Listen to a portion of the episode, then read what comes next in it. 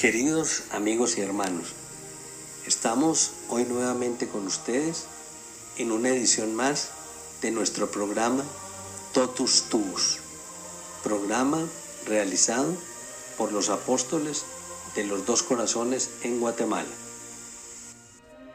Oración a María, Madre de la Eucaristía. Ave María, dulce Madre de la Eucaristía, con dolores y mucho amor nos has dado a tu Hijo Jesús mientras pendía de la cruz. Nosotros, débiles criaturas, nos aferramos a ti para ser hijos dignos de este gran amor y dolor. Ayúdanos a ser humildes y sencillos. Ayúdanos a amar a todos los hombres. Ayúdanos a vivir en la gracia, estando siempre listos para recibir a Jesús en nuestro corazón. Oh María, Madre de la Eucaristía, nosotros por cuenta propia no podemos comprender este gran misterio de amor que obtengamos la luz del Espíritu Santo, para que así podamos comprender, aunque sea por un instante, todo el infinito amor de tu Jesús, que se entrega a sí mismo por nosotros. Amén. Continuamos nuestra meditación del libro Los Dogmas de María, las piedras más preciosas de su corona. Su autor, Giorgio Cernani. Continuaremos reflexionando el dogma de la Inmaculada Concepción. La Toda Santa. María es la Toda Santa, como la llaman los griegos.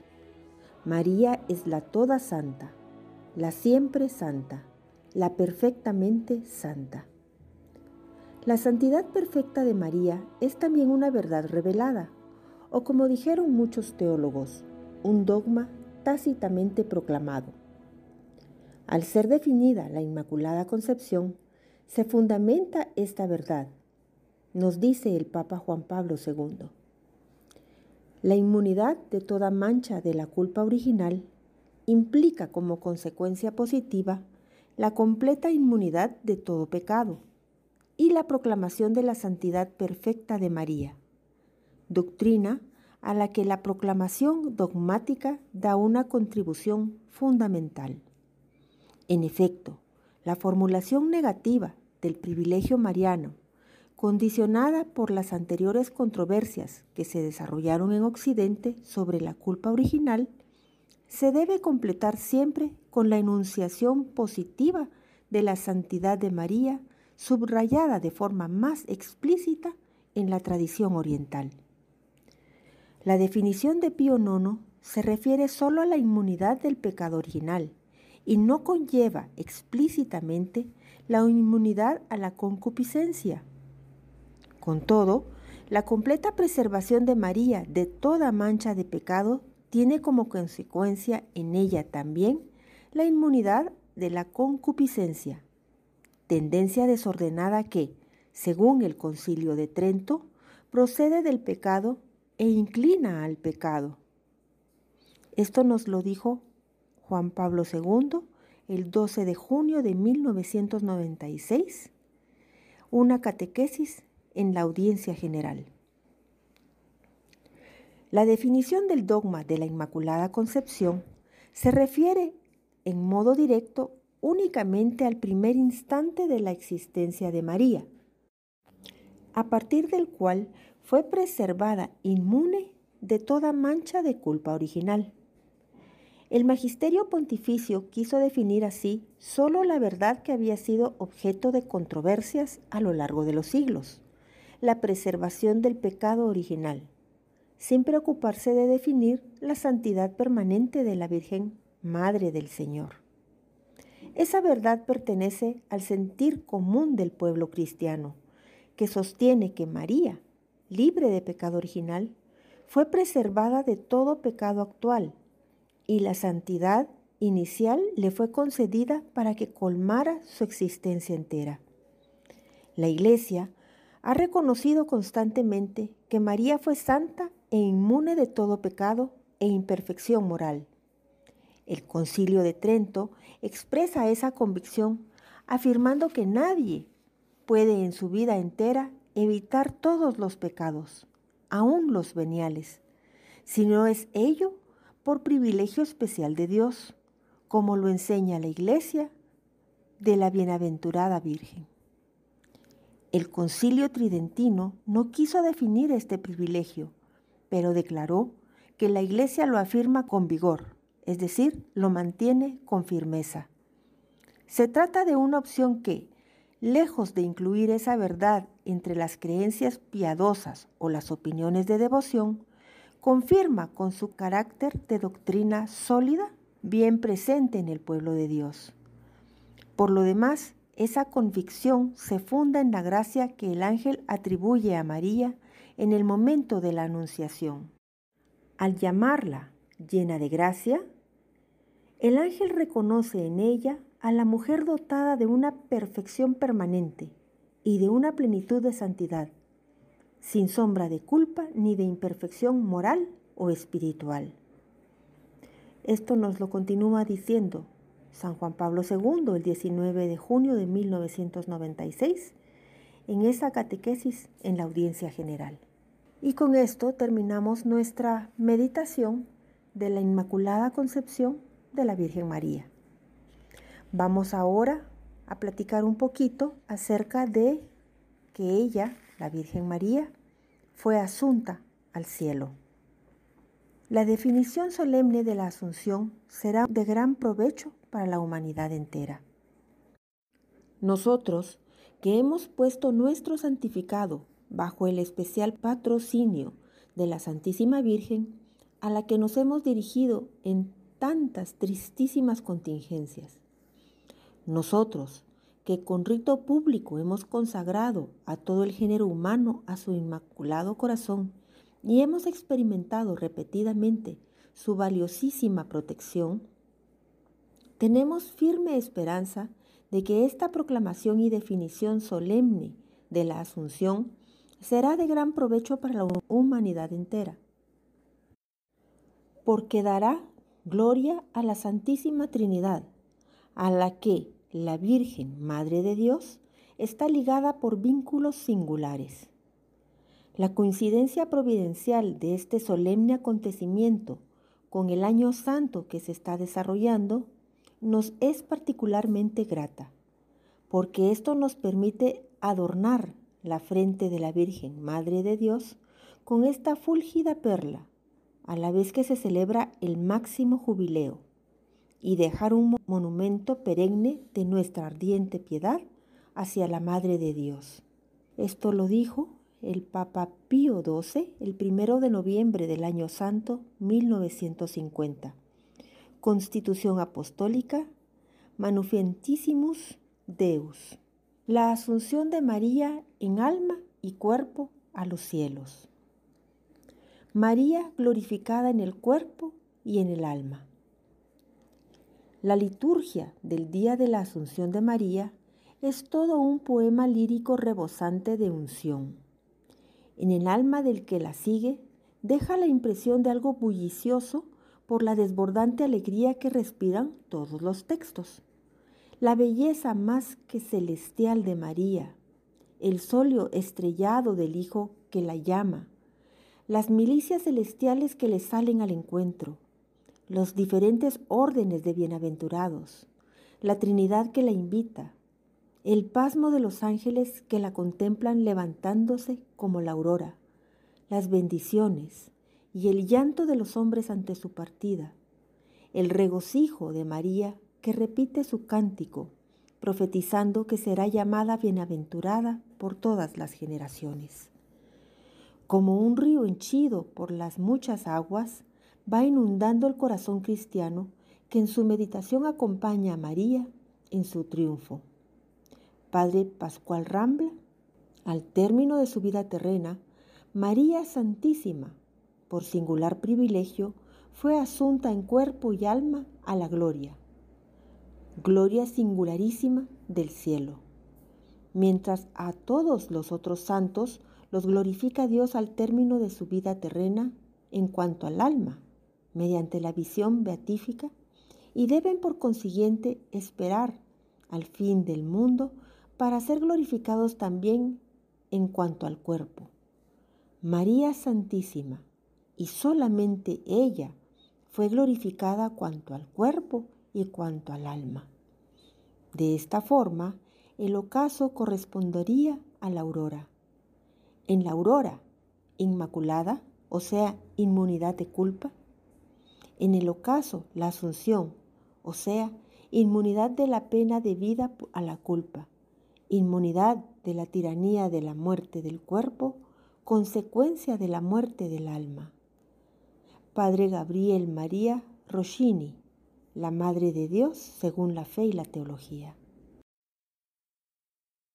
La Asunción, prefigurada en el protoevangelio.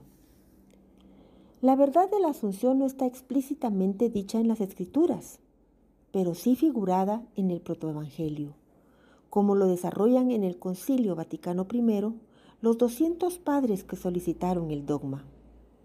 El dogma se apoya en la revelación indirecta de las Sagradas Escrituras, ya que todos los otros dogmas de María que exigen la Asunción tienen su apoyo en ellas.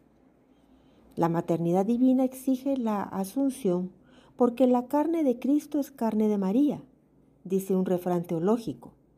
No cabe pensar que el Hijo de Dios, Hijo de María, permitiera que su madre sufra la corrupción. El prodigio de que su cuerpo lo haya concebido y dado a luz en perfecta virginidad supone, exige la asunción. Y la exige la Inmaculada Concepción, porque un cuerpo que jamás tuvo pecado no puede corromperse porque la corrupción y la muerte son consecuencias del pecado.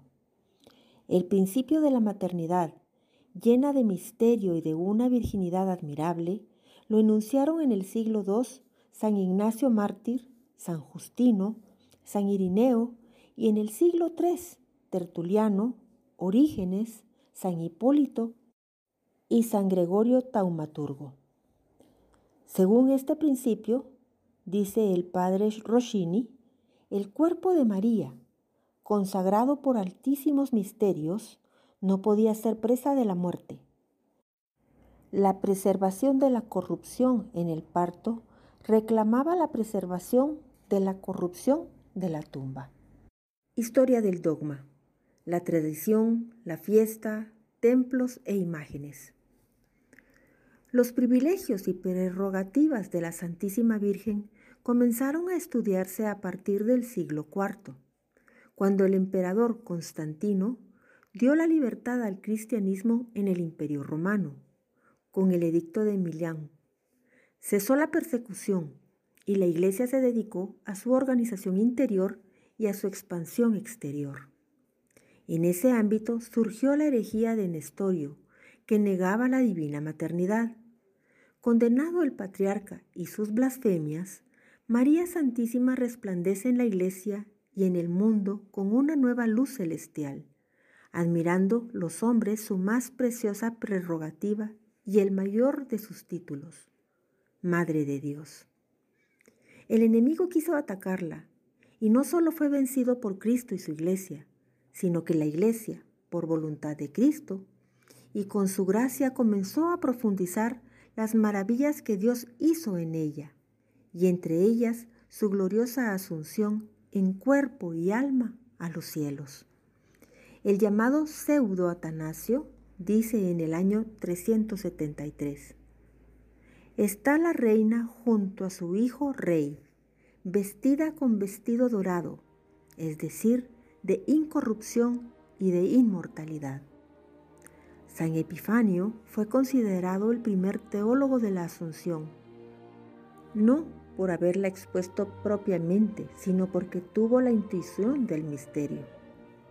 Velada la tradición primitiva sobre el tránsito de la Virgen, por los inescrutables secretos de Dios, por el razonamiento teológico y la consideración de la incomparable dignidad de la Madre de Dios, se llega al siglo VII con testimonios explícitos de la tradición sobre la Asunción, tal como hoy lo creemos.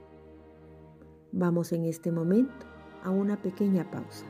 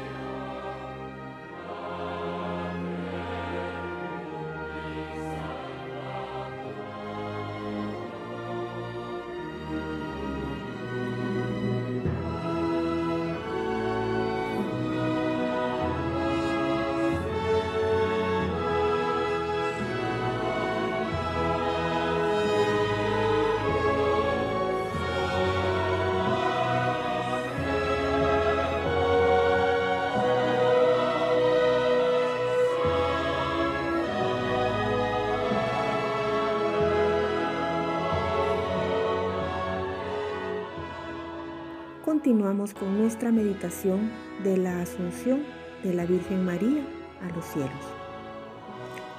Así, por ejemplo, San Modesto, patriarca de Jerusalén, dice que la gloriosísima Madre de Cristo, nuestro Salvador, es vivificada en eterna incorruptibilidad en su cuerpo por el que la elevó junto a sí de manera que sólo él conocía.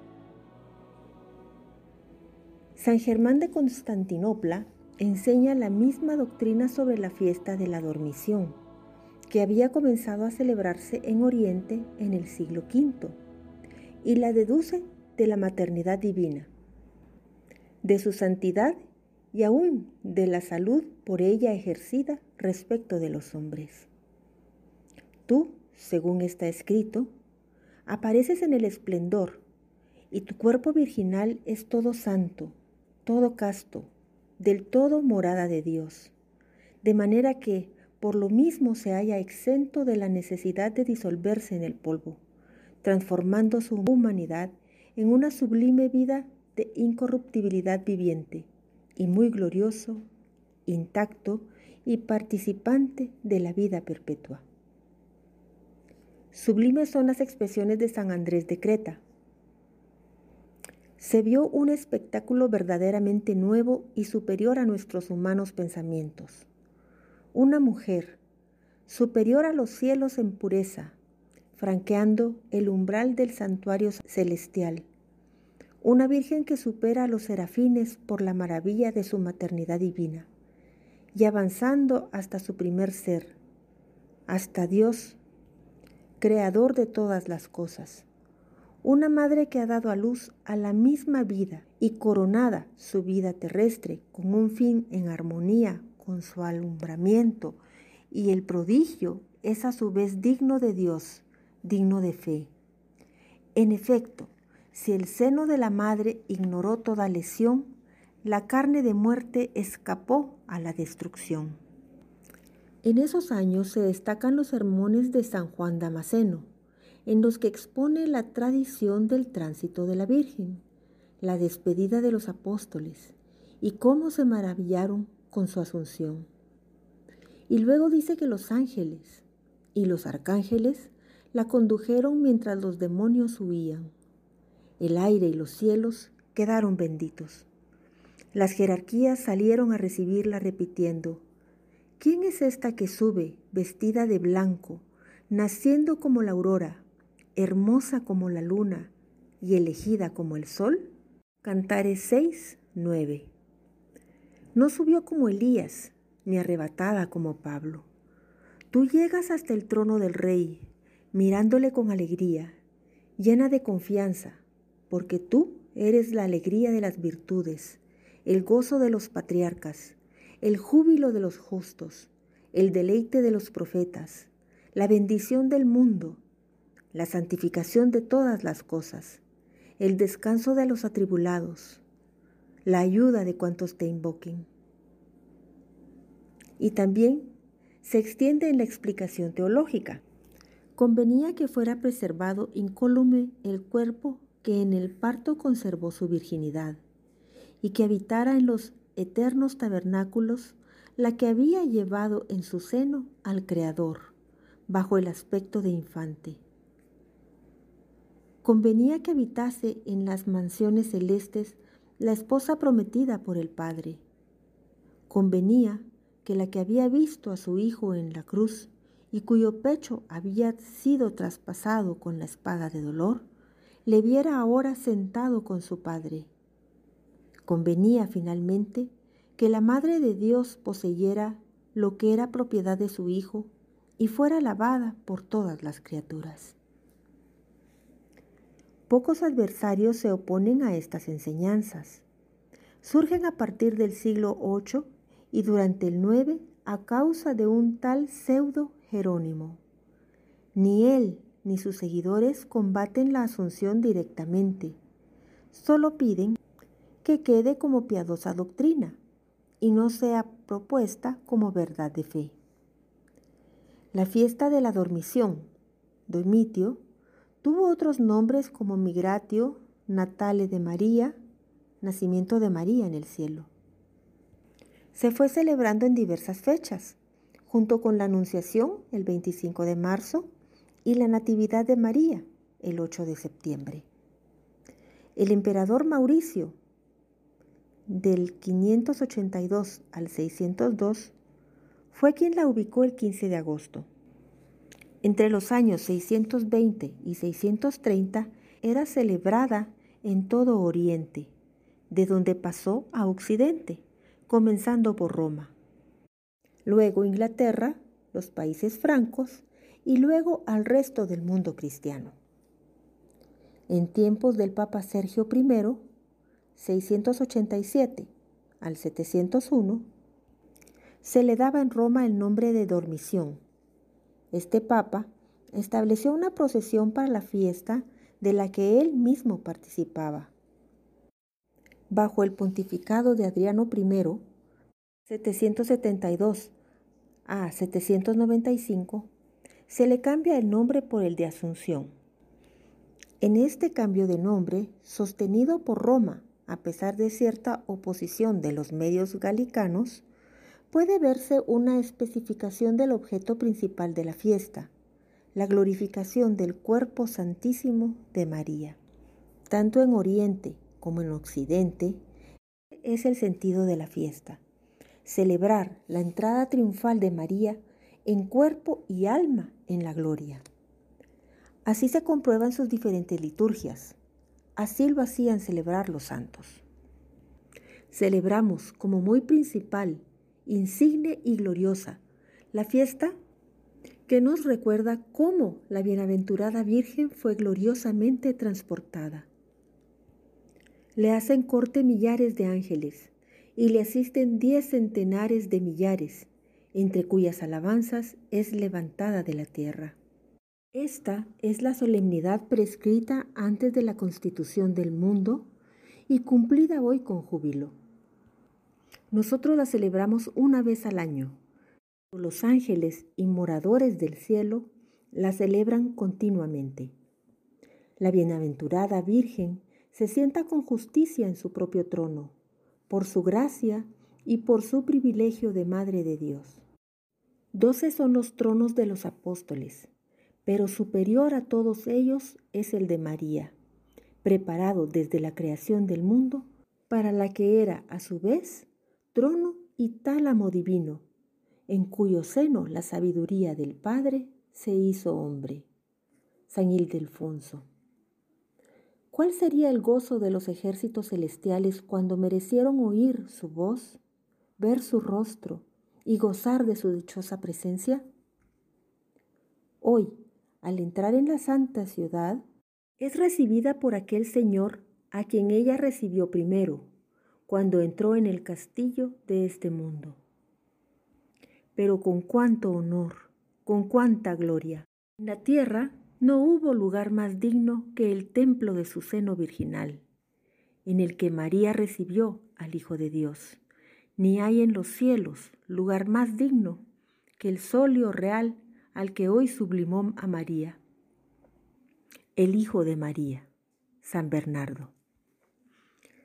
La Asunción es la fiesta más grande de la Virgen Santísima en el oriente bizantino y en occidente se la llamó en un tiempo Festum Sumum, cuando se lee en un antiguo brevario de Utrecht. En nuestros tiempos se le iguala en grandeza la fiesta de la Asunción. Los testimonios de la tradición son innumerables. Hacia el siglo XIII se hizo sentencia común se destacaron en ensalzar la Asunción San Antonio de Padua, San Buenaventura, San Alberto Magno, Santo Tomás de Aquino, San Bernardino de Siena, San Vicente Ferrer, San Antonio de Florencia. La asunción de la Santísima Virgen en cuerpo y alma a los cielos está afirmada por los innumerables templos dedicados a este misterio entre ellas muchas catedrales, más de 15 en América, entre las que nos es más cercana la de la capital del Paraguay, Ciudad de la Asunción, que fue fundada en su día de 1537. De allá nos llegan estos fervorosos versos. Te canto por madre, te exalto por virgen.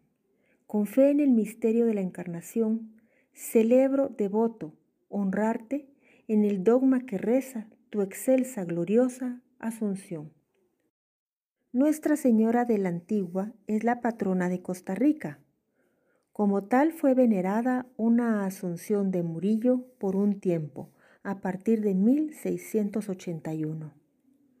En la Catedral Ortodoxa de Atenas se venera el principal ícono de la dormición. La Catedral de Moscú también está dedicada a este misterio, recordado por Pío XII cuando consagró Rusia al Inmaculado Corazón de María. Sabemos que en la misma fortaleza de la ciudad moscovita fue erigido un templo dedicado a la Asunción de la Santísima Virgen.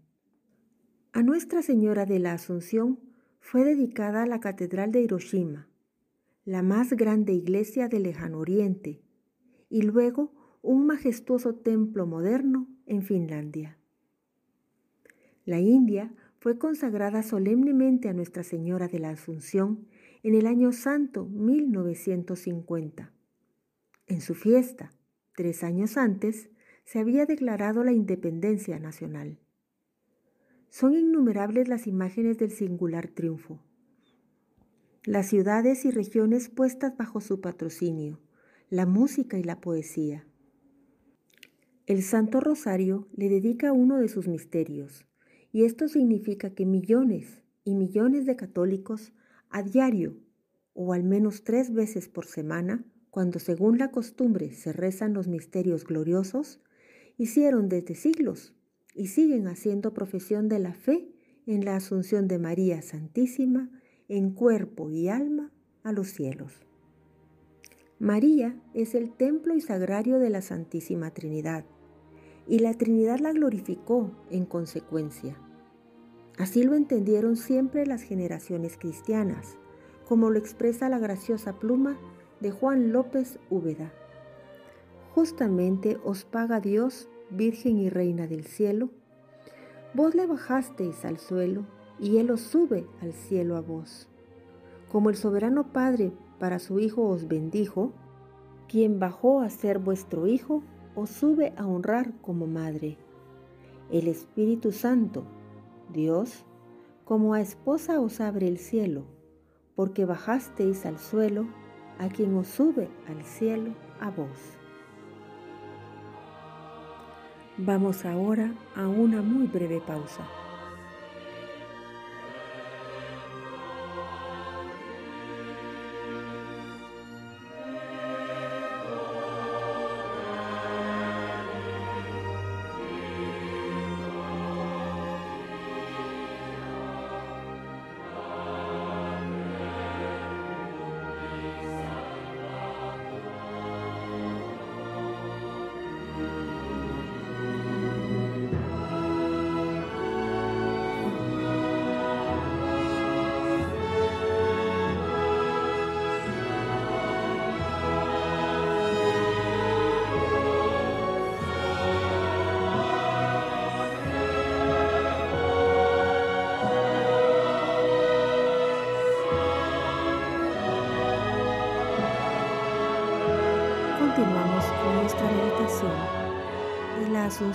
Santísima Virgen en cuerpo y alma a los cielos.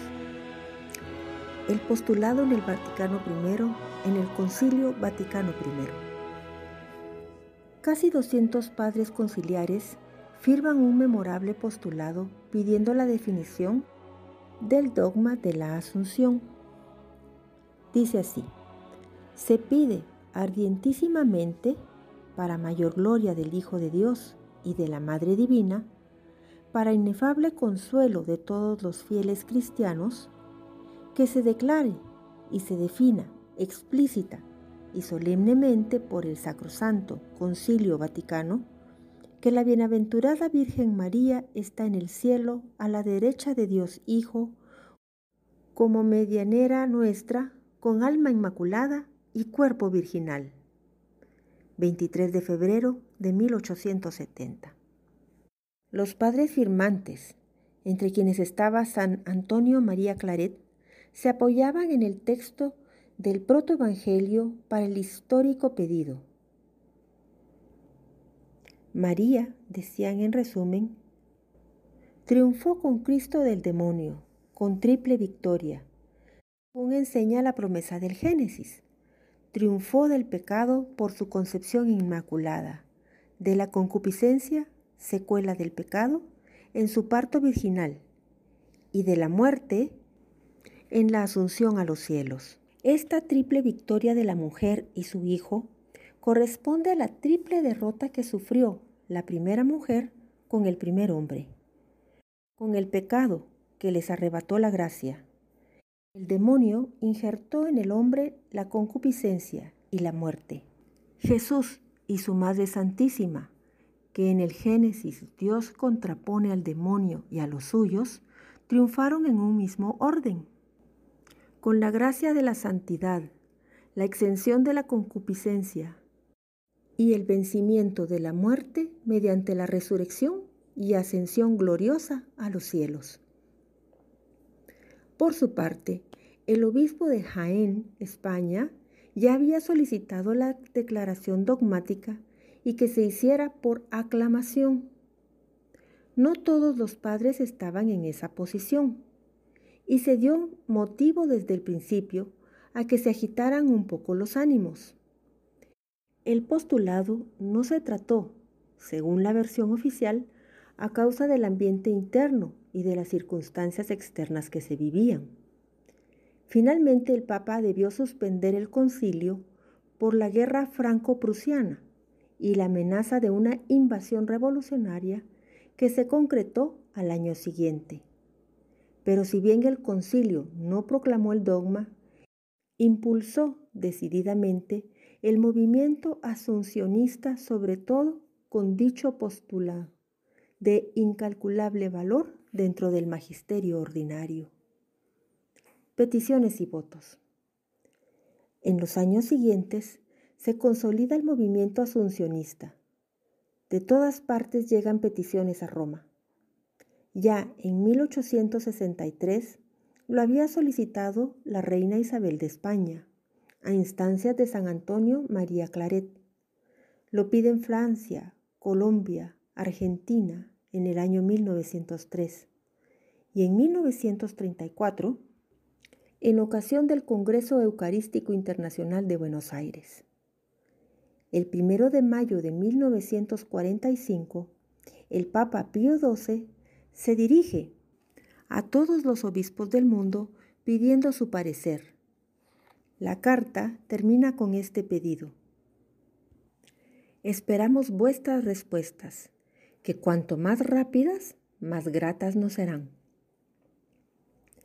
España, que había jurado defender la Inmaculada Concepción, hace un voto mariano nacional para propugnar y defender los dogmas de la Asunción de María Santísima en cuerpo y alma a los cielos, y de mediadora de todas las gracias, por su maternidad divina, su maternidad sobrenatural de todos los hombres y en su carácter de corredentora, íntimamente asociada a la redención de su divino Hijo.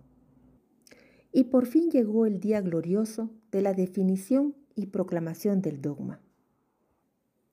La proclamación. Relato del reverendo padre Antonio Royo Marín. El inmortal pontífice Pío XII, el día primero de noviembre de 1950, en el atrio exterior de la Basílica Vaticana, rodeado de 36 cardenales, 555 patriarcas, arzobispos y obispos, de gran número de dignatarios eclesiásticos y de una muchedumbre enardecida de entusiasmo que no bajaba del millón de personas, definió solemnemente, con su suprema autoridad apostólica, el dogma de la asunción de María en cuerpo y alma al cielo. He aquí las palabras mismas de la augusta definición. Después de elevar a Dios muchas y reiteradas preces y de invocar la luz del Espíritu de la verdad, para gloria de Dios Omnipotente, que otorgó a la Virgen María su peculiar benevolencia, para honor de su Hijo, Rey inmortal de los siglos y vencedor del pecado y de la muerte, para aumentar la gloria de la misma augusta Madre y para gozo y alegría de toda la Iglesia, con la autoridad de nuestro Señor Jesucristo, de los bienaventurados apóstoles Pedro y Pablo, y con la nuestra, pronunciamos, declaramos y definimos ser dogma divinamente revelado que la Inmaculada Madre de Dios, siempre Virgen María, terminado el curso de su vida terrestre, fue asunta en cuerpo y alma a la gloria celestial.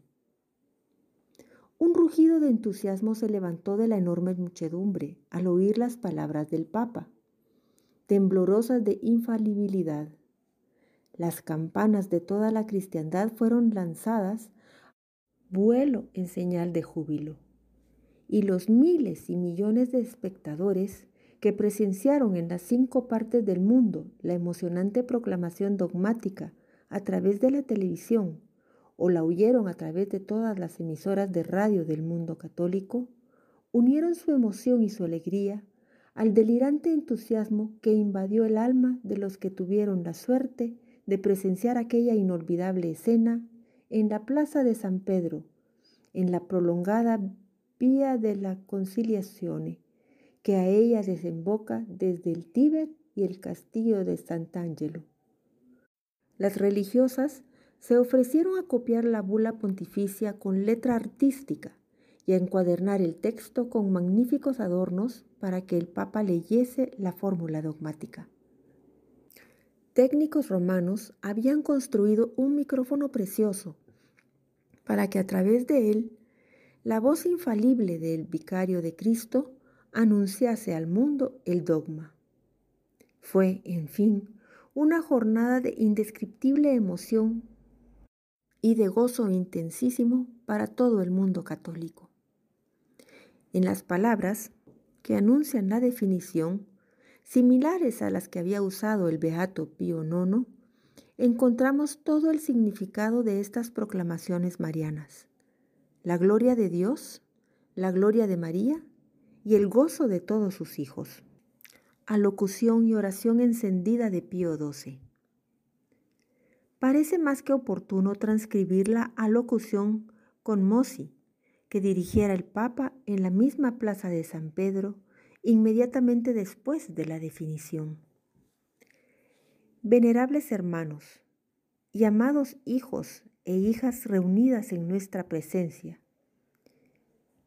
y todos los que nos escucháis en esta Roma Santa y en todas las regiones del mundo católico conmovidos por la proclamación como dogma de fe de la asunción de la Beatísima Virgen en alma y cuerpo al cielo, gozosos con la alegría que inunda el corazón de todos los creyentes, satisfechos en sus férvidos deseos, sentimos la irresistible necesidad de elevar, en unión con vosotros, un himno de agradecimiento a la amable providencia de Dios que ha querido reservaros a vosotros la alegría de, este, de esta jornada y a nosotros el consuelo de ceñir la frente de la Madre de Jesús y Madre nuestra, María, con fúlgida diadema que corona cada una de sus prerrogativas. Por inescrutable designio divino sobre los hombres de la presente generación, tan trabajadora y dolorida angustiada y desilusionada, pero también saludablemente inquieta en la búsqueda de un gran bien perdido, se abre un limbo luminoso en el cielo, brillante de candor, de esperanza, de vida feliz, donde se sienta como reina y madre junto al sol de la justicia, María. Invocado desde hace largo tiempo, este día es finalmente nuestro es finalmente vuestro. Voz de siglos, casi diríamos voz de la eternidad, es la nuestra. que con la asistencia del Espíritu Santo ha definido solemnemente el insigne privilegio de la Madre Celestial. Y grito de los siglos es el vuestro, que hoy prorrumpe en la amplitud de este lugar venerable, desde antiguo, consagrado, glorias cristianas, puerto espiritual de todas las gentes, y hoy convertido en templo y altar de vuestra piedad exultante. Como sacudidas por la palpitación de vuestros corazones y la conmoción de vuestros labios, vibran las piedras mismas de esta basílica patriarcal, y juntamente con ellas parece que se alegran con secreto gemido los innumerables y vetustos templos levantados en todo lugar en honor a la Asunción, monumentos de una única fe y pedestales terrestres del tono celestial de gloria de la Reina del Universo.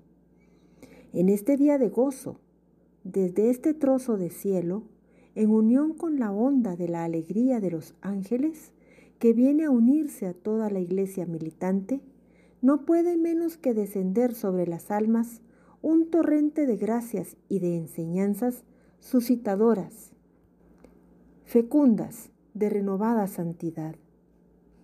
Por eso, elevamos a tan excelsa criatura nuestros ojos, confiadamente desde esta tierra, en este tiempo nuestro, en esta nuestra generación, y gritamos a todos, arriba los corazones, a tantas almas inquietas y angustiadas, triste herencia de una época agitada y turbulenta, almas oprimidas, pero no resignadas, porque no creen ya en la bondad de la vida y solo aceptan como forzadas lo que cada día les trae.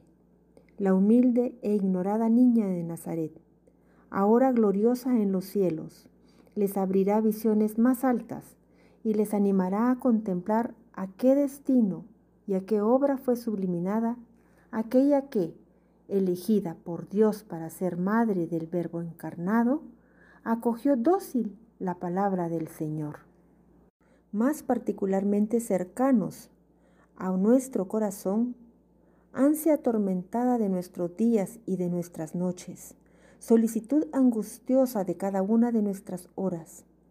Vosotros, pobres, enfermos, prófugos, prisioneros, perseguidos, brazos sin trabajo y miembros sin techo, que sufrís de cualquier familia y de cualquier país que seáis, vosotros, a quienes la vida terrena parece dar solo lágrimas y privaciones, por muchos esfuerzos que se hagan y se deban hacer para venir en ayuda vuestra, elevad nuestra mirada hacia aquella que, antes que vosotros, recorrió los caminos de la pobreza, del desprecio, del destierro, del dolor, cuya alma misma fue atravesada por una espada al pie de la cruz y que ahora fija, sin titubeo, sus ojos en la luz eterna.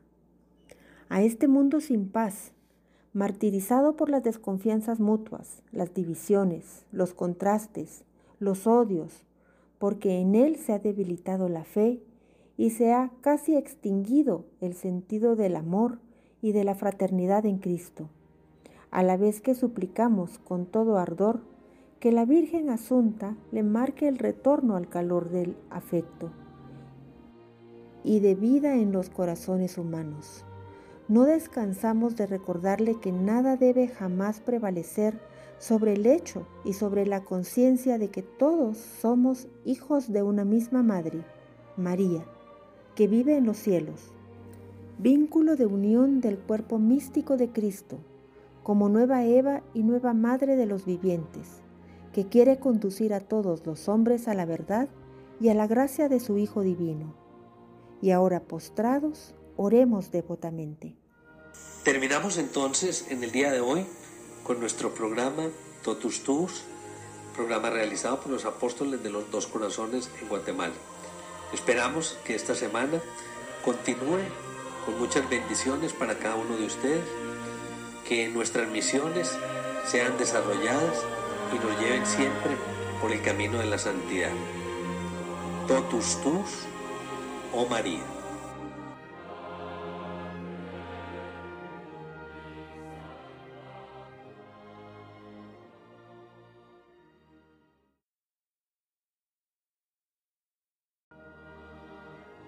Queridos amigos y hermanos, estamos hoy nuevamente con ustedes en una edición más de nuestro programa Totus Tuus, programa realizado por los apóstoles de los dos corazones en Guatemala. Oración a María, Madre de la Eucaristía. Ave María, dulce Madre de la Eucaristía, con dolores y mucho amor nos has dado a tu Hijo Jesús mientras pendía de la cruz.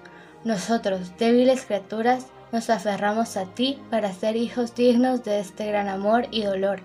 Ayúdanos a ser humildes y sencillos. Ayúdanos a amar a todos los hombres. Ayúdanos a vivir en la gracia, estando siempre listos para recibir a Jesús en nuestro corazón. Oh María, Madre de la Eucaristía, nosotros por cuenta propia no podemos comprender este gran misterio de amor que obtengamos la luz del Espíritu Santo, para que así podamos comprender, aunque sea por un instante, todo el infinito amor de tu Jesús, que se entrega a sí mismo por nosotros. Amén. Continuaremos nuestra meditación del libro Los dogmas de María, las piedras más preciosas de su corona, del autor Giorgio Serrani. Entonces Pío XII se arrodilla y, acompañado por la multitud de hijos que lo rodea, recita la dulce oración que compuso para este gran día.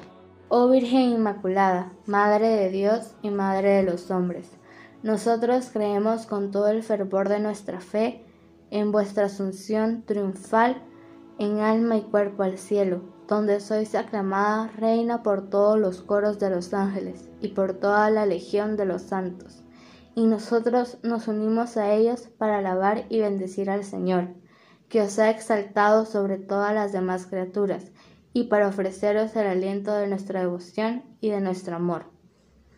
Sabemos que vuestra mirada, que maternalmente acariciaba la humanidad humilde y doliente de Jesús en la tierra, se sacia en el cielo a la vista de la humanidad gloriosa de la sabiduría increada y que la alegría de vuestra alma, al contemplar cara a cara a la adorable Trinidad, hace exultar vuestro corazón de inefable ternura.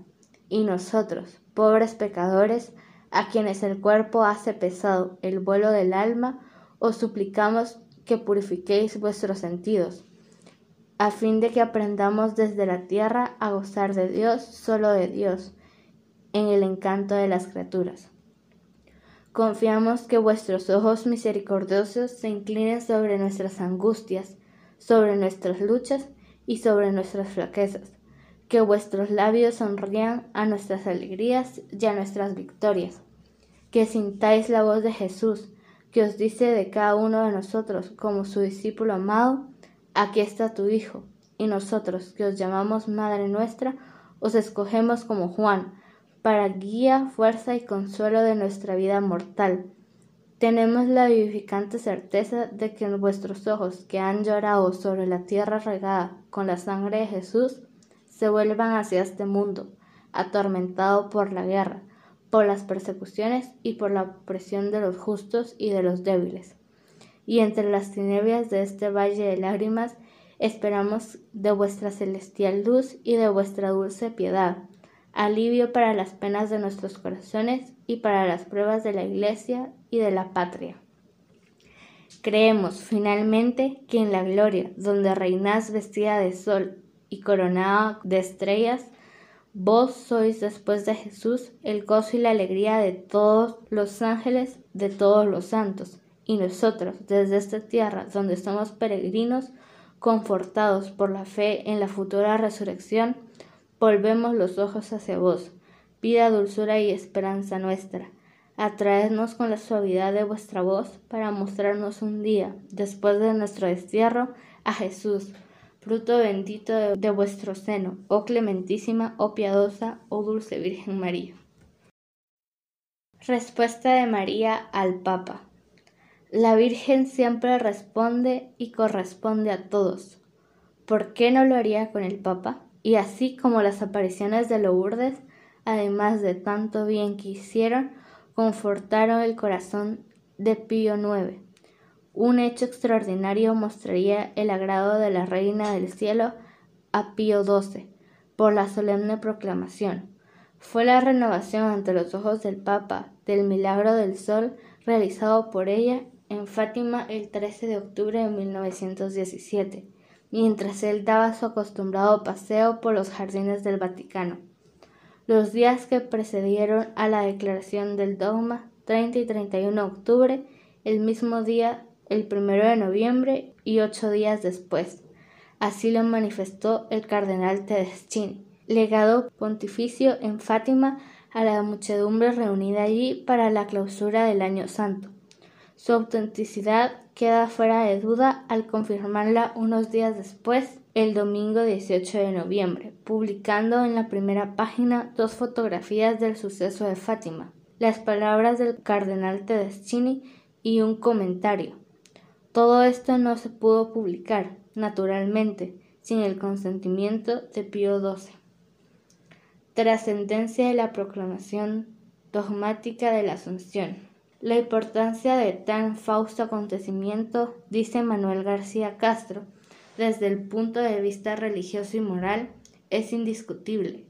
La ni definición del inefable misterio vendrá a ser, lo fue y sigue siendo como un faro de luz en medio de las tinieblas, y nos da la clave para resolver los grandes y pavorosos problemas que agitan el mundo actual es, en primer lugar, la más rigurosa protesta contra el racionalismo y el positivismo materialista que rebajan la dignidad del hombre y circunscriben sus destinos a los estrechos límites de la vida presente.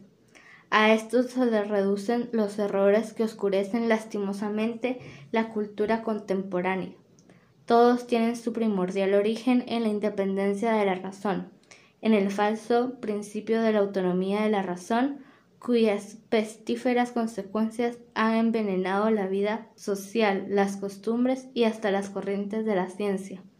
El racionalismo que proclama la independencia absoluta de la razón, la soberanía de la razón, la divinización de la razón humana y el materialismo como secuela necesaria en el orden. María Corredentora, medianera de todas las gracias y abogada del pueblo de Dios la Señora de todos los pueblos. Este título fue pedido a la Santísima Virgen en sus apariciones de Ámsterdam y ya se ha difundido en los cinco continentes. Para referirnos a ella nos apoyamos en las palabras del cardenal Alfonso María. Los mensajes comenzaron en 1945. La vidente, una sencilla mujer llamada Ida Pederman, murió el año pasado nuestra Señora se le apareció como la Señora de todos los pueblos y le confió profecías de acontecimientos extraordinarios dentro de la Iglesia y en el mundo, muchos de los cuales se han cumplido paso a paso. El más importante de los mensajes recibidos por la vidente Ida es el que dice que la bendita Madre será venerada como corredentora, medianera y abogada. Oramos para que estos títulos sean proclamados por el Santo Padre llevando hacia la renovación de la Iglesia y del mundo entero en el Espíritu Santo. Los mensajes de Ámsterdam ya desde el principio quedé impresionado por su simplicidad y profundidad. Claramente ilustran el papel de María en un plan divino de la salvación, en donde ella cooperó en la obra de la redención, por la que participa en la distribución de las gracias de la redención. Y dice el destacado mariólogo Monseñor Arthur, la Virgen pidió que se hiciera un dibujo de acuerdo a sus indicaciones y que éste se distribuyera junto a una oración que le dictó a la vidente. Después de la definición dogmática de la Asunción por el Papa Pío XII, el primero de noviembre de 1950, Nuestra Señora le dijo a Ida que esta definición tenía que preceder al último y más grande dogma, el de María corredentora, mediadora y abogada para las cuales la pintura y la oración prepararían el camino. Especialmente interesante es que En el curso de las apariciones a Aida, Nuestra Señora no solamente habló y especificó el significado de estos títulos de diversas maneras, sino que también varias veces afirmó que podían ser corroboradas por los teólogos.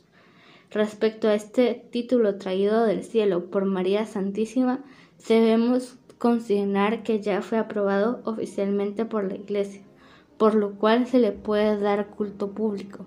El decreto que así lo dispone fue firmado por los obispos de Harlem, Ámsterdam, Monseñor Henrik y su auxiliar Monseñor Joseph, el 31 de mayo de 1996. Como obispos del lugar, dan una fuerte señal positiva respecto a las apariciones de esta aprobación. Y con la realización de las jornadas internacionales de oración a la Señora de todos los pueblos, pedidas por la Virgen, y más aún en la realizada en Pentecostés en 1998, con el anuncio solemne que hicieron en cinco idiomas de que se formará una comisión para estudiar todos esos hechos, ante los frutos que se hacen cada vez más visibles. Continuaremos después de esta breve pausa.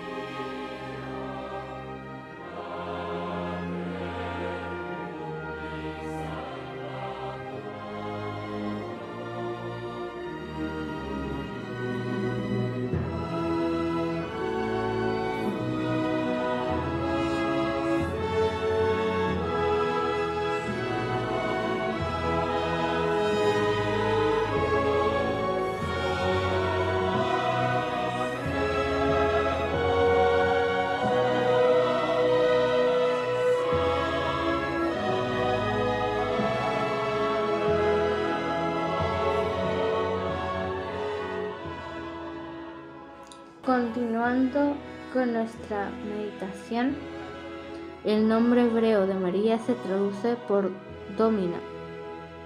En latín, el ángel pues le da el título de señora, para que se vea libre del temor servil la madre del dominador, la cual por voluntad del Hijo tiene por nacimiento y por nombre el ser señora. Un autor de la misma época se dirige con solemnidad a la bienaventurada Virgen que está sentada a la diestra de Dios, para que ruegue por nosotros, saludándola con estas palabras. Señora de los mortales, Santísima Madre de Dios. San Germán interpela con estas palabras a la humildísima Virgen, siéntate en el trono, Señora, puesto que eres más gloriosa que todos los reyes, y la llama también Señora de todos los habitantes de la tierra. San Juan Damesco le da el nombre de reina, dueña y señora, y también señora de todo lo creado. Los teólogos de la Iglesia, desentrañando la doctrina contenida en estos y otros testimonios que desde antiguo nos ha legado la tradición, llaman a la Santísima Virgen Reina de todas las cosas creadas, Reina del mundo, Señora del universo. Entre los supremos pastores de la Iglesia, sin hacer mención de los recientes, nos place recordar que ya en el siglo VII nuestro predecesor Martín I llamó a María, nuestra gloriosa Señora siempre Virgen, y San Agustín en la epístola sinodal dirigida a los padres del sexto concilio ecuménico dijo que ella era Nuestra Señora real y propiamente Madre de Dios. En el siglo VII Gregorio II, en una carta enviada al patriarca San Germán, que fue leída en el séptimo concilio ecuménico, con la aclamación de todos los padres la llamaba Señora de todos los cristianos. De manera semejante afirma esto Benedicto XIV en su encíclica Gloriosa Domina, Gloriosa Señora. El título de Señora de todos los pueblos prepara el dogma de María Corredentora, medianera de todas las gracias y abogada del pueblo de Dios. En la misma encíclica tenemos la explicación. En la realización de la obra redentora de la Beatísima Virgen María, se asoció íntimamente a Cristo y con razón canta la liturgia sagrada. estaba en pie dolorosa junto a la cruz de nuestro Señor Jesucristo, Santa María, Reina del cielo y Señora del mundo. Así pudo escribir en la Edad Media un piadosísimo discípulo de San Anselmo. Así como Dios, creando con su poder todas las cosas, es Padre y Señor de todo, así María, reparando con sus méritos todas las cosas, es Madre y Señora de todo. Dios es Señor de todas las cosas porque las ha creado en su propia naturaleza con su imperio, y María es Señora de todas las cosas porque las ha elevado a su dignidad original con la gracia que ella mereció. En fin, como Cristo por título particular de la redención en el Señor nuestro y Rey, Así la bienaventurada Virgen es Reina y Señora nuestra, por el singular concurso prestado a nuestra redención, suministrando su sustancia y ofreciéndola voluntariamente por nosotros, deseando, pidiendo y procurando de una manera especial nuestra salvación. María fue asociada por voluntad de Dios a Cristo Jesús, principio de la salud en la obra de salvación espiritual y lo fue en modo semejante a aquel con que Eva fue asociada a Adán, principio de muerte. Así se puede afirmar que nuestra redención se efectuó según una cierta recapitulación, por lo cual el género humano, sujeto a la muerte por causa de, por causa de una virgen, se salva también por medio de una virgen. Si además se puede decir que esta gloriosísima señora fue elegida para Madre de Cristo, principalmente para ser asociada a la redención del género humano. Y si realmente fue ella la que libre de toda culpa original, unida estrechamente al Hijo, le ofreció en el Gólgota al Padre Eterno, sacrificando de consuno el amor y los derechos maternos, cual nueva Eva, para que toda la descendencia de Adán, manchada por su lamentable caída, fuese redimida. Se podrá legítimamente concluir que como Cristo, nuevo Adán es Rey nuestro, no solo por ser Hijo de Dios, sino por ser Redentor nuestro. Así, como cierta analogía, se puede igualmente afirmar que la bienaventurada Virgen es reina, no solo por ser Madre de Dios, sino también porque como nueva Eva fue asociada al nuevo Adán. Ciertamente el sentido pleno, propio y absoluto solamente Jesucristo, Dios y hombre, es Rey. Con todo, también María, sea como Madre de Cristo, sea como asociada a la obra del Divino Redentor en la lucha contra los enemigos y en el triunfo obtenido sobre todos. Participa ella también de la dignidad real, aunque de un modo limitado y analógico. Precisamente de esta unión con Cristo Rey deriva en ella tan esplendorosa sublimidad, que supera la excelencia de todas las cosas creadas. De esta unión con Cristo nace aquel poder regio, por el que ella puede dispensar los tesoros del reino del Divino Redentor. En fin, en la misma unión con Cristo tiene origen la eficacia inagotable de su materna intercesión con su Hijo y con el Padre. La súplica actual. En los últimos años se ha reiterado desde todas partes del mundo el Santo Padre la fervosa súplica para que proclame el quinto dogma mariano, María corredentora, mediadora de todas las gracias y abogada del pueblo de Dios. Anteriormente muchas peticiones habían llegado a sus antecesores. Entre ellos citamos la que se dirigió al Papa Pío XII, en nombre de los fieles de todo el mundo, en el primer Congreso Mariano Internacional celebrado en Roma en el año santo 1950, ya que los principales atributos personales de la bienaventurada Virgen María han sido definidos, es el deseo de los fieles que también se defina dogmáticamente que la bienaventurada Virgen María estuvo íntimamente asociada con Cristo el Salvador, en la realización de la salvación humana y en consecuencia ella es verdaderamente colaboradora en la obra de la redención, madre espiritual de todos los hombres y dispensadora de todas las gracias, en una palabra medianera universal entre Dios y los hombres. La voz del pueblo es la voz de Dios, y es verdad. pero es preciso saber que lo que se oye es verdaderamente la voz del pueblo de Dios, expresada en las sanas tradiciones que llegan desde los antepasados y es transmitida de padres a hijos.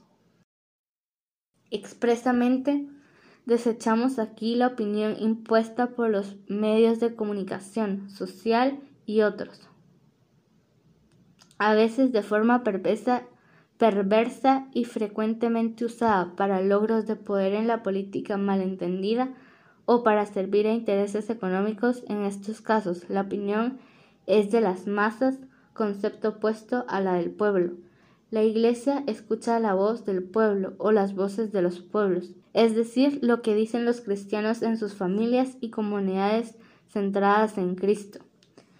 En la última década del siglo que hemos dejado surgió en la Iglesia un movimiento esencialmente espiritual que vive de oración en torno a Jesús sacramentado y consagrado al Inmaculado Corazón de María. Ese movimiento pujante y entusiasta se llamó La Voz del Pueblo. María es mediadora. La voz del pueblo es la voz de Dios. Pues bien, la voz del pueblo cristiano, que llega de todas las generaciones pasadas y que hoy se hace oír con especial fervor, dice que María es todas las generaciones pasadas, y que hoy se hace oír con esencial fervor. Dice que María es mediadora, lo que significa que es corredentora y abogada, tres títulos que son como tres facetas de un mismo diamante. Monseñor Alfredo Mario Esposito Castro, que prologa este libro, nos hace notar que el pedido de un dogma nace en el pueblo fiel y tiene un proceso ascendente. Llega primero a los sacerdotes, luego a los obispos y por fin al sumo pontífice. Así se desarrolló el proceso del quinto dogma mariano. Nació en el pueblo. Su portavoz, el doctor Mark, que si bien es un prominente teólogo, es un padre de familia. Su empuje fue acompañado por otros, y así se enviaron ya seis millones de peticiones al Santo Padre. Todos piden, la proclamación como dogma de María Corredentora, mediadora de todas las gracias y abogada del pueblo de Dios. No se trata de una asociación en el sentido corriente de la palabra, se trata de un movimiento eclesial que une a los obispos, sacerdotes y fieles de los cinco continentes, que ruega con fervor a Dios y al Santo Padre, que ese honor para María, que sería una gracia inmensa para la Iglesia y la humanidad. Mark ha escrito en el libro María Corredentora, Mediadora, Abogada, dedicado al Papa Juan Pablo II y los obispos de la Iglesia Universal, que recorrió el mundo suscitando el apoyo decidido y entusiasta de, pastores de todas partes.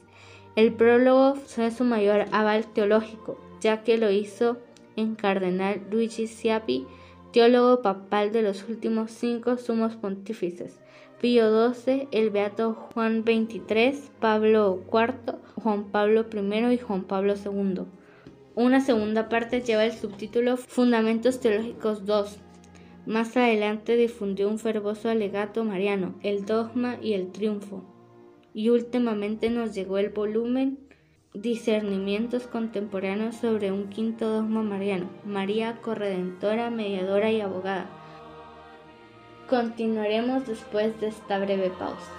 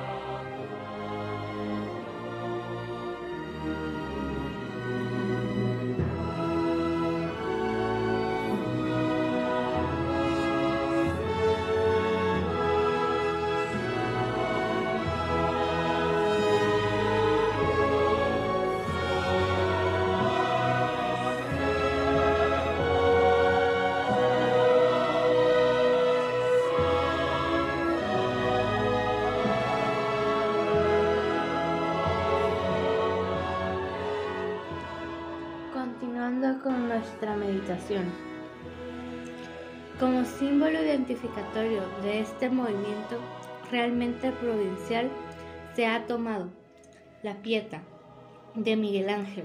Esa inigualable obra de arte aparece encabezando todas las publicaciones del movimiento. Quien la mira comprende que ante ella, la corredentora, solo cabe un emocionado y agradecido silencio.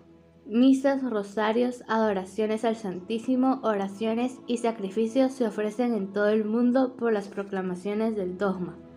Las cartas de adhesión de los obispos son conmovedoras, fervosas y entusiastas. Transcribimos a modo de símbolo solo dos, la de los obispos de Harlem, Ámsterdam y la de la Madre Teresa de Calcuta. Hace más de 50 años, durante la Segunda Guerra Mundial, en 1943, los obispos holandeses publicaron una carta importante sobre la consagración del país al Inmaculado Corazón de la Santísima Virgen María y sobre su lugar en los planes de salvación de Dios. El episcopado lo hizo explicando por qué y en qué sentido los títulos de corredentora, mediadora de gracias y abogada deberían ser atribuidos a Nuestra Señora. De acuerdo con nuestros predecesores, nosotros, el obispo y el obispo auxiliar de Ámsterdam, queremos subrayar la importancia esencial que tiene el que la verdad total y la profundidad plena de nuestra salvación sea atraída a la conciencia de la gente de nuestro tiempo. Cristo, el Hijo encarnado del Padre, el nuevo Adán, quien es el único y solo mediador entre Dios y el hombre. María, la Inmaculada Concepción, por la gracia de Dios, habiendo sido llamada a ser la mujer del Padre, la esposa del Espíritu Santo, la madre del Hijo y la asociada a Cristo como la nueva Eva en la historia de la salvación del hombre. Su tarea fue preparar el camino para la redención a través de su libre consentimiento, participar en el trabajo de la redención a través de su libre cooperación en el sacrificio de su Hijo y distribuir las gracias de la redención al convertirse la concreta y universal Madre de toda la humanidad, mujer y señora de todos los pueblos, especialmente en nuestro tiempo, cuando tanta gente está confundida sobre su origen y su destino, sobre su dignidad como seres humanos y sobre la verdadera naturaleza del hombre o mujer, Pensamos que es de gran importancia que el significado de la misión de la Santísima Virgen María sea reconocida por la Iglesia de la manera más directa. Los tres títulos marianos de corredentora, mediadora y abogada deben ser especialmente clarificados con su preciso significado y proclamados dogmáticamente, de tal manera que alienten a los fieles en su devoción a su Madre Celestial. Si hay alguien que pudo ser reconocida indiscutiblemente como representante del pueblo de Dios ante el vicario de Cristo, fue la Madre Teresa de Calcuta. Ella pidió el dogma el 14 de agosto de 1993 con esta carta. María es nuestra corredentora con Jesús. Ella le dio su cuerpo y sufrió con él al pie de la cruz. María es la mediadora de todas las gracias. Ella nos dio a Jesús como nuestra Madre, nos obtiene todas las gracias. María es nuestra abogada que reza a Jesús por nosotros. Solo a través del corazón de María podemos llegar al corazón eucarístico de Jesús. La definición papal de María como corredentora, mediadora y abogada traerá grandes gracias a la Iglesia. Todo por Jesús a través de María, Madre Teresa de Calcuta. Corredentora. María, que concibió y dio a luz sin la mancha del pecado, participó de una manera maravillosa en los sufrimientos de su Hijo Divino, para poder ser la corredentora de la humanidad. El título de mediadora encierra al de corredentora. María, en todo asociada a Cristo y en todo dependiente de Él, también lo estuvo en la obra redentora adquisitiva de la gracia, y lo está en la obra distributiva de la misma conjuntamente con Él. Si bien un diverso grado y orden medio entre Dios y nosotros para obtenernos el perdón de nuestros pecados, conjuntamente con Él. Si bien en diverso grado y orden medio entre Dios y nosotros para obtenernos el perdón de nuestros pecados, en este sentido le damos el título de corredentora del género humano. Pero así como la redención de Cristo es causa y motivo del lugar que Él ocupa en el orden de todas las gracias, tal modo que Dios nos da sino a su pedido y por su intermedio, igual la corredención de María es causa del lugar que ella ocupa relativamente a la distribución de las gracias, pues, como enseña el Papa León XIII, así como nadie puede llegar al Padre sino por Cristo, así nadie puede llegar a Cristo sino por su Madre. 12 de septiembre de 1891. O sea que no hay gracia que Cristo dé que no nos llegue por medio y por interpretación de María. En este sentido llamamos a María mediador universal de todas las gracias. Estrictamente hablando, el título de mediadora encierra al de corredentora. Pues, estrictamente hablando, el título de mediadora encierra al de corredentora pues la corredención es uno de los elementos de la mediación de María. Jesucristo es el redentor del género humano.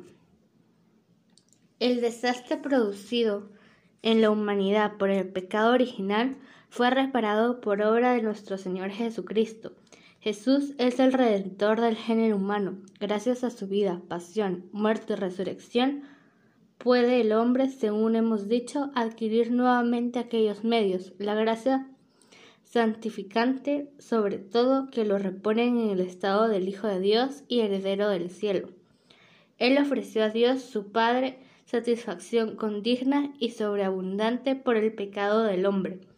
La realización de esta obra magnífica fue posible a la merced de dos naturalezas, divina y humana, poseídas por Cristo, hipostáticamente unidas en su divina persona. La naturaleza humana de Cristo, igual que toda la nuestra, se entregó voluntariamente a la muerte en nombre y lugar de toda la naturaleza humana que había ofendido al Señor. Este holocausto, si bien dado por la naturaleza humana, fue sin embargo de valor infinito, puesto que las acciones de esa naturaleza fueron dignificadas por la persona que ofrecía el sacrificio, a la cual aquella pertenecía y a la cual, por lo tanto, en último término, han de atribuirse todas las acciones y operaciones de la misma. Esta persona es la del Hijo de Dios, del Verbo eterno del Padre, la segunda de la Santísima Trinidad. Tal es la gran síntesis, la obra de redención efectuada por nuestro Señor Jesucristo, quien con su muerte nos ha reconciliado con Dios, comprándonos a un altísimo precio, consistente no en oro ni en plata, sino en una preciosísima sangre del Cordero Inmaculado, por la cual tenemos redención. La obra redentora, pues, ha sido realizada principalmente, directa e indirectamente, por nuestro Señor Jesucristo. Su naturaleza humana se entregó en sacrificios. La obra redentora, pues, ha sido realizada principal, directa e inmediatamente por nuestro Señor Jesucristo. Su naturaleza humana se entregó en sacrificio. Su persona divina dignificó infinitamente sus actos de la misma. Por todo esto, no hay salvación en ningún otro, pues debajo del cielo no hay otro nombre dado a los hombres por medio del cual podemos salvarnos. Pero el plan de Dios quiso asociar a esta obra redentora también a los hombres, si bien en grados y formas muy diversas. La Iglesia, brotada del corazón de Cristo, manifiesta claramente estos designios, pues ella no es sino el gran instrumento de Dios para llevar en formas fecundidísimas y admirables hasta todos los hombres de todos los tiempos la noticia y los beneficios de la redención de Cristo. El oficio incomunicable de María. Entre las criaturas asociadas a la obra redentora de Jesús y todos los que participaron en el misterio de la redención, jamás alguno ocupó una posición tan elevada y tan sagrada como el oficio incomunicable de la Madre de Jesús, la cual en forma real y verdadera, si bien muy diferente a la de Cristo, cooperó a la redención del género humano y no solamente como lo hace actualmente la Iglesia, conservando y aplicando los frutos de la redención, sino contribuyendo a la obra con la cual estos fueron adquiridos. Cierto es que la obra de Cristo no necesita complemento alguno. Ella es no solamente suficiente y perfecta, sino además superabundante, pero también es cierto que Dios en los designios de su providencia y en el plan divino que de hecho trazó, no ha querido ni realizado la obra de la redención independientemente de María. La verdad y realidad de esta cooperación siempre ha sido creída en la Iglesia, que sintéticamente manifestó esta creencia, llamando a la Virgen abogada, mediadora, auxiliadora, esperanza nuestra. Ya en 1948, este autor menciona los títulos con que la Iglesia manifestó su creencia de siempre en la corredención de María, los mismos que mencionan años más tarde en el Concilio Vaticano II, en la Constitución dogmática sobre la Iglesia. La Virgen es invocada en la Iglesia con los títulos de abogada, auxiliadora, socorro y mediadora. María ha tomado parte en la obra de nuestra redención y de nuestra salud, parte secundaria y plenamente subordinada a la de Jesús, pero no menos extendida ni menos universal. Tomamos esta expresión del teólogo J. V. Bible, que sintetiza el pensamiento común al respecto y destaca que existe unanimidad en la doctrina sobre la mediación mariana tanto en la adquisición de la gracia como en la aplicación de la misma. Aún no hay fórmula común, por eso se hallarán muy variadas expresiones, pero en definitiva es una misma doctrina. Jesucristo el nuevo Adán, María la nueva Eva. Jesucristo, verdadero Dios y verdadero hombre, poseedor de la gracia que le correspondía. Con naturalmente, por la unión hipostática, es el único que puede redimirnos. Él puede con su sacrificio merecer de condigno, es decir, con todo rigor y justicia, porque existe igual entre él que merece y su Padre que premia. Y es el nuevo Adán que restaura de forma superabundante lo que el viejo Adán había destruido por el pecado. Indisoluble con él se halla la nueva Eva, María, que asocia al de Cristo su sacrificio, insigne por su dignidad, por la grandeza de su dolor y por la vehemencia de su caridad, y que nos merece de congro, como se llama la satisfacción no considerada como según la perfecta igualación respecto a la recompensa de la culpa, sino a la aceptación de Dios que con ella se declara satisfecho. María fue requerida por Dios para la obra de la redención, ocupando el lugar de Eva, junto a Cristo el Salvador que ocupa el de Adán. Los teólogos, al exponer la doctrina del nuevo Adán y la nueva Eva, María la denominan principio de la recapitulación o de la recirculación. Como vimos así se expresa Pío XII. María no es una figura accesoria o circunstancial en el plan de la redención. María ocupa un lugar secundario, subordinado a él, pero verdadero y real, tan extenso y universal como aquel al que se aplica la salvación. María no es redentora, ni Jesucristo necesitó de méritos, pero ella, sin embargo, real y objetivamente corredentora, porque su participación en la obra de la redención fue querida, pedida y aceptada por Dios, y libremente aceptada por ella. María no es una figura accesoria o circunstancial en el plan de redención. De ella necesitan Dios y Jesucristo una vez decretado el modo de encarnación y de ella necesitarán los hombres cuando quieran hacer propia la redención de Jesucristo. Así enseña el episcopado argentino en la pastoral del 3 de mayo de 1947 sobre el primer Congreso Mariano Nacional.